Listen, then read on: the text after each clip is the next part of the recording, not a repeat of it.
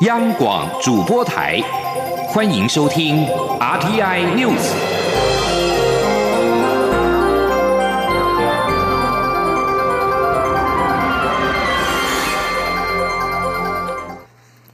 各位好，我是李自立，欢迎收听这一节央广主播台提供给您的 RTI News。卫福部部长陈时中今年出席二零二零急重症联合学术年会时受访表示，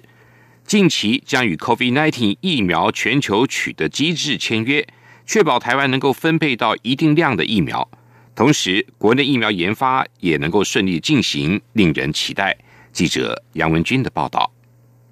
卫福部长陈时中十二号受访时指出，目前不管是各厂牌的疫苗预购都在进行中，尤其台湾将会参与 COVAX 计划，这是由世卫、全球疫苗与预防注射等联盟领导，确保台湾会获得分配到一定的疫苗采购。不过，陈时中十一号晚间提到，相对于其他国家，台湾有时间可以观察疫苗的安全性和有效性，台湾有等的本钱。这个说法也让。外界质疑是否太消极？对此，陈时中表示，目前各种积极作为都在持续中。会说有等的本钱，是因为疫苗研发都需要很长的一段时间。他说：“那至于说我们可以等，就疫苗其实的发展上都大概要很长的一个时的时间，以前大概要一个十年的时间。那现在赶在一年出来，当然科技的一个进步，科学的进步也是一个因素。那最重要也是因为疫情的严峻。”好，所以大家都会用紧急授权使用。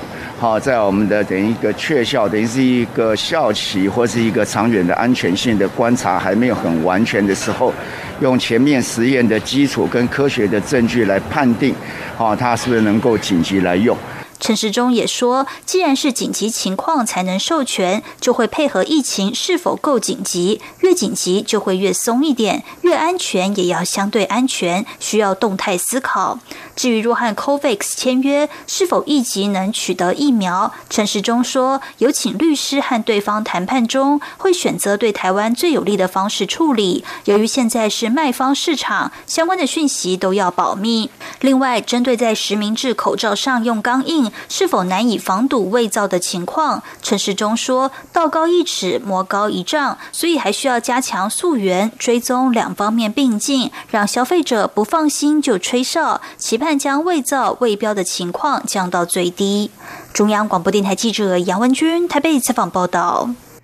一名菲律宾籍的女性在检疫期间确诊了俗称武汉肺炎的 COVID-19 产子，而成为台湾的首例。中央流行疫情指挥中心发言人庄仁祥今天表示，新生儿的裁剪结果为阴性。指挥中心指出，个案在怀孕的过程三十六周时搭机入境台湾，备有登机前三天武汉肺炎核酸检测阴性证明，入境筛检也是阴性，但是集中检疫期间出现了急产征兆，送医待产时再裁剪，生产之后才确诊。武汉肺炎可能是母婴垂直感染，但是国际研究显示，传染的几率约为百分之三，风险并不高。被美国连线杂志评选为今年让事情变得更好的风云人物，蔡英文总统今天在脸书贴文表示，获选的原因是台湾守住了疫情的防线，而这件事是所有台湾人团结一心的结果。他希望能够持续让台湾被世界看见，被世界带来更多的贡献。美国知名杂志《连线》公布今年让事情变得更好的风云人物名单，蔡总统跟前副总统陈建仁、行政院政务委员唐凤，因为台湾的防疫有成，三个人同时上榜。总统表示，三人获选的原因是台湾守住了疫情防线，这件事其实不是三个人的功劳。而是所有台湾人团结一心的成果，大家共同的成就。连线杂志是全美国发行的月刊杂志，着重报道于科技对文化、经济跟政治的影响，标榜用从未见过的方式告诉大家一些从未听过的事。台湾今年高温不断的创纪录，国际环保组织绿色和平今天表示要发起气候艺术行动。共有一百多名青年在台北中正纪念堂的广场合力展开面积达到一千八百平方公尺的巨型艺术拼图，呼吁各界关注气候的危机。记者陈国伟的报道。上百位青年周六一早就齐聚中正纪念堂广场，大家透过一片片涂鸦纸板，合力完成一千八百平方公尺的巨型拼图。整个图案以“青年呐喊未来”为意象，传递年轻世代忧心气候危机的心情。绿色和平专案主任张立新表示，这也是亚洲今年第一场不受疫情影响、实体举办的气候危机行动。我们知道，今年台湾不断创下高温，那这张图它其实是一个年轻人手捧着一个。火烧的地球，那它代表是一个炙热的未来，所以年轻人想要透过这样子的图片告诉大家说，我们的未来正在升温当中，请大家注重到我们世代的权利，所以也是在这边透过这场行动，告诉当权者政府应该要赶快采取行动。现场除了邀请多名青年轮流发表参与感想，也发给每个人一张明信片，让大家写下对未来十年自身采取环保行动的期许。就读新北市新庄高中二年级的洪子晴觉得，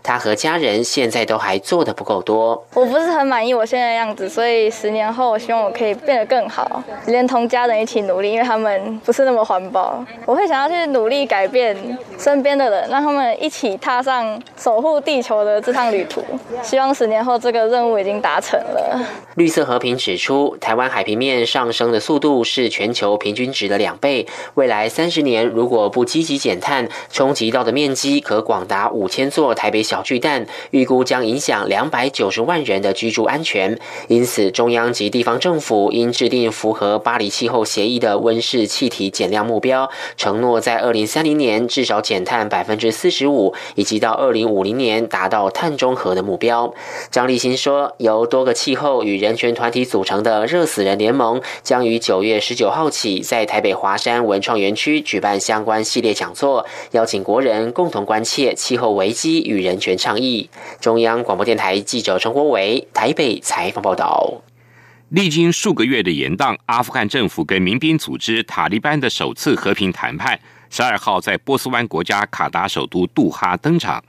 英国广播公司 BBC 跟法新社报道。美国国务卿蓬佩奥飞往杜哈参加和谈的开幕式，并称这是历史性的会谈。蓬佩奥表示，两边必须具体的指出如何让阿富汗迈向减少暴力、实现阿富汗人民的诉求、和谐的阿富汗以及一个反映出国家已走出战争的政府。